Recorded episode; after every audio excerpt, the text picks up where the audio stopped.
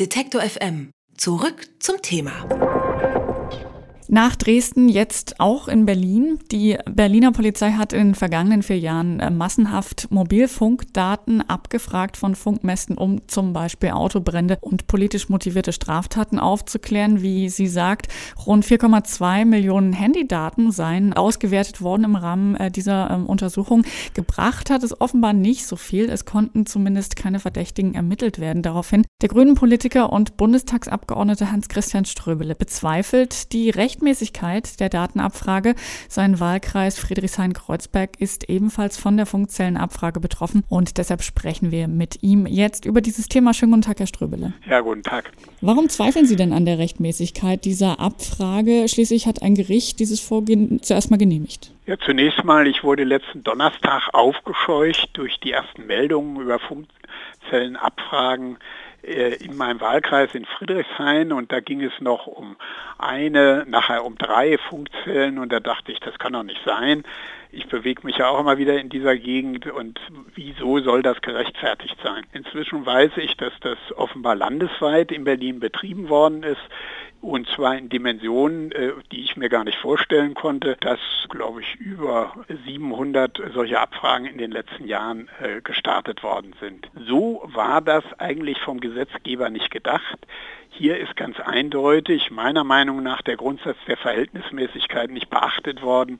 Einmal hätte man schon vorher sich Gedanken machen können, was kann denn dabei rauskommen bei einer solchen Massenabfrage und zweitens hätte man sagen müssen, von viel, vielen Bürgerinnen und Bürgern sind hier Grundrechte betroffen, insbesondere das Recht auf informationelle Selbstbestimmung.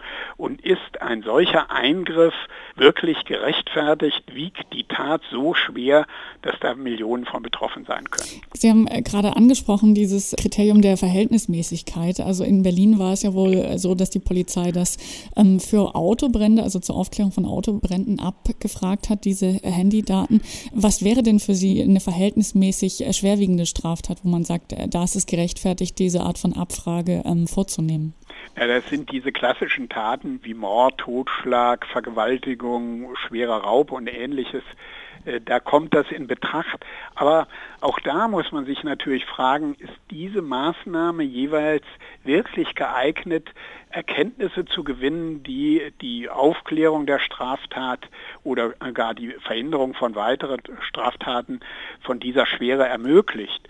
Das ist kein Instrument, was die Polizei bei jeder etwas halbwegs schwereren Straftat, wie das Brände an Autos sind, einfach anwenden kann. Vor allen Dingen hat ja auch die Praxis der vier Jahre gezeigt, dass diese Art von Massenfahndung, von Rasterfahndung offenbar keinerlei Ergebnisse gebracht hat, die zur Feststellung von Tätern geführt haben. Das ist äh, genau der Punkt. Also äh, trotz der Abfrage von offenbar ja Millionen von Handydaten sind die Täter deswegen ja trotzdem nicht gefunden worden. Also das ist ein Punkt, der tatsächlich massiv kritisiert wird. Die Frage, die sich in diesem Rahmen äh, aber stellt, sind solche Ermittlungsverfahren denn immer nur dann äh, nachträglich sozusagen zu rechtfertigen, wenn sie auch erfolgreich waren?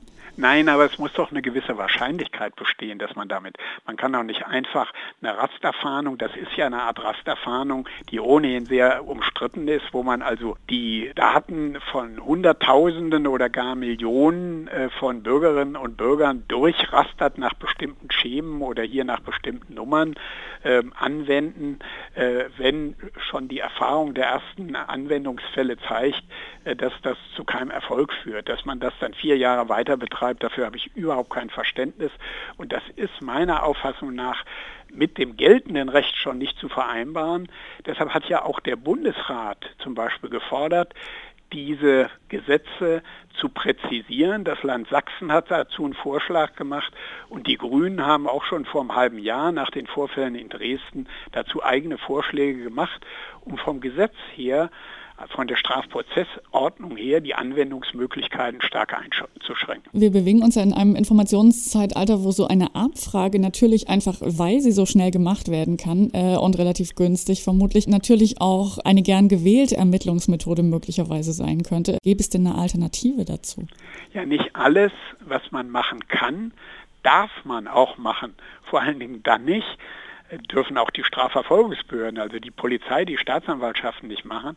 Vor allem dann nicht, wenn damit in Grundrechte von einer erheblichen Anzahl von Bürgerinnen und Bürgern massiv eingegriffen wird, wenn die verletzt werden. Das hat das Bundesverfassungsgericht ja anlässlich seiner Entscheidung zur Vorratsdatenspeicherung ausdrücklich nochmal wieder betont und hat deshalb damals die gesetzliche Regelung im Jahr 2010 im März für verfassungswidrig erklärt, weil sie gesagt haben, dass beispielsweise Daten jetzt von Telekommunikationsverbindungen, also wenn wir unseren Laptop benutzen, wenn wir telefonieren, dass diese Daten nicht einfach sechs Monate lang gespeichert werden können mit dem Ziel, dass sie dann für solche Art von Abfragen äh, und von Rasterfahndungen gebraucht werden.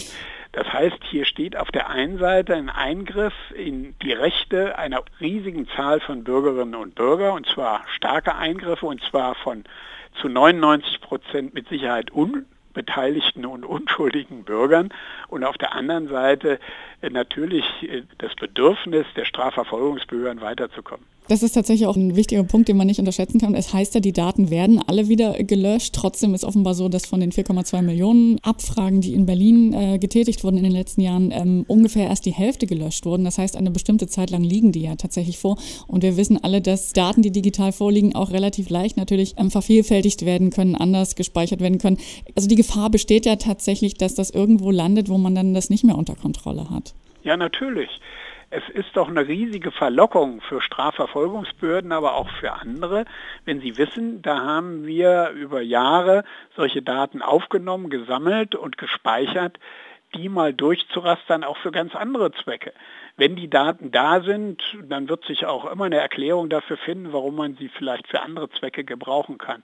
Hinzu kommt hier noch, dass das Gesetz aus gutem Grunde ausdrücklich vorsieht, dass wenn sowas schon gemacht wird, wenn solche Daten äh, festgestellt werden, dass dann die Betroffenen anschließend informiert werden müssen. Soweit ich weiß, ist hier von der riesigen Zahl von Betroffenen nicht ein einziger nachträglich informiert worden.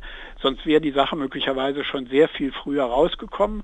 Auch das halte ich mit dem Gesetz für nicht vereinbar. Wir können uns dann solche Vorschriften in den Gesetzen sparen, wenn sie eh nicht angewandt werden. Mhm.